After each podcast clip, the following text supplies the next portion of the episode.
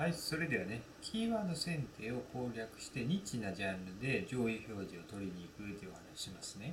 うん、で、まあ、ブロガーの人だと、まあ、キーワード選定っていうのはね、もう、あの、常に考えてることだと思うんですけど、ライバルのいない市場で上位表示をね、まあ、狙っていくことになると思うんですけど、ここでアクセス、アクセスをね、独占して、まあ、自動集客していくというのが、あの、仕組みの中の一つだったりしますと。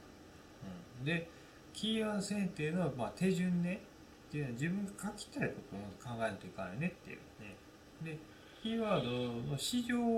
で優優位になるためにはっていうふうに考えて、キーワードプランナーとかね、検索順位のそのチェックツールという、これ GRC とかいうのありますけどね、こういうのを使って、あの、条件をね、満たしてるかどうかっていうのを探していかんといかんですよ。こう条件が3つあって、これを満たしてるものっていうのを記事にしていかんといかんよねって。うん、で、あくまで弱者であるっていうことをね、意識してほしいんですよ。ね。あの、大きなそのワードね、いうのがあったりね。で、これね、ちょっと調べてて思ったんですけど、不自然なキーワードでまずね、ないっていうことね。これ昔あの、置き手紙とかいうのあったんですけどね。本当に、あの、言葉の通りなんでね、手紙を置いていくっていうやり方ですけどね。これ、とか、安さんとかね、こういうあの、打ち間違いみたいな、こういうのを、でないことがまず第一ですと。こういうことはまずないと思うんですけどね。で、検索ボリュームが1000以上。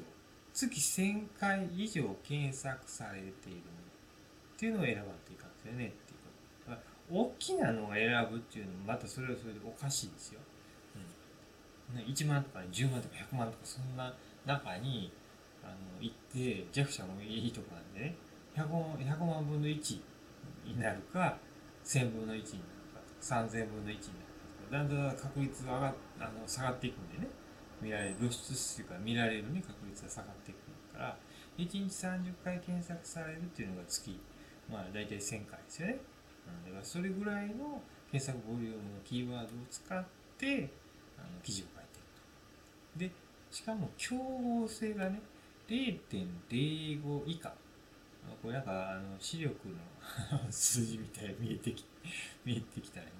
今。はい。で、競合が、まあ、0.05以下で、うん。あの、で、例えばね、これ SEO の競合性だったら0.9以上とかってね、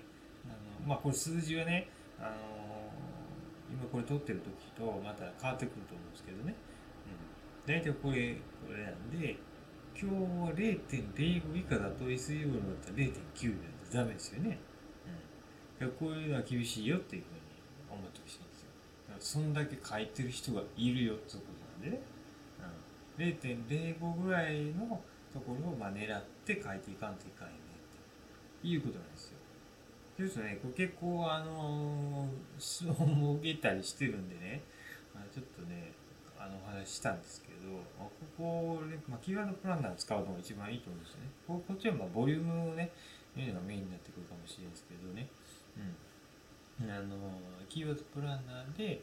何がどうなってるのかっていうのをね、見ていけばいいと思います。はい。まあ、キーワードでまずね、自分のブログを露出するっていうことが、第一になってくるし、それ上でブログのね、サイト全体を上位表示に持ってくるということですね。僕も、あの、一つのね、コンセプトワードで、もう、あの、上から2番目だったりします。で、今、首位にするためにね、あの手を、手をいうか、コンテンツを作ってるという状態になりますと。1位、2位っていうふうに、それ、もうあの、工事の広告とかね、上にあったりしますけどね、もう、一、周囲の人も個人だったりします。はいっていうことですね。もうそんなに差はないと思ってますけどね。その下は、あの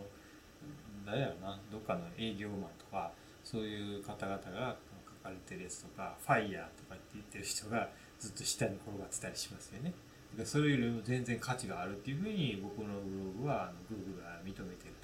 いうことが言いたりするんですよね。うん、だから、あの、記事一つ一つの上位表示っていうよりも、ブログのね、サイトごとをサイトがもう認定されてるというふうな状態になってます。だからすごい価値を帯びてんだなっつってやってきたことが間違ってなかったんだなっていうのも分かります。ね。まあとりあえずまずはねキーワードが一つ一つの記事があのアクセスのね上位に上がってくるっていうことを考えるっていうことがまあ第一ですねはいそうやって教わっている人もいると思うんですよということでね、もう一回言いますけど、検索ボリュームは月1000回以上で、1日30回ね。で、競合性が0.05以下のものを満たしたもので記事を書くと。で、自分のね、あの主張をちゃんと記事の中に織り交ぜていくと。ね、他人がね、うじゃうじゃうじゃうじゃ説明しているようなそのまま持ってきて、同じように感じたらダメよっていうことなんですね。はい、自分の主張が自分が考えたことかあの感じたことっていうのを必ずあの入れてあげると。であなたのブログでなくても良くなりますからね。それができないとね、うん、常に意識してほしいと思います。それでまあ上位表示取りに行ってほしいと思います。ね。はい。であまりそのキーワードの順位に振り回されないようにしてくださいね。ミュートがっていうかんですけどこういうのを、まあ、あのやって対策するんだけどあのそれよりもやっぱり書きたいことがあるんであればどんどん記事を増やしていくっていうことをねやってみてほしいと思います。はい。是非頑張っていただきたいと思います。最後までご視聴いただきありがとうございました。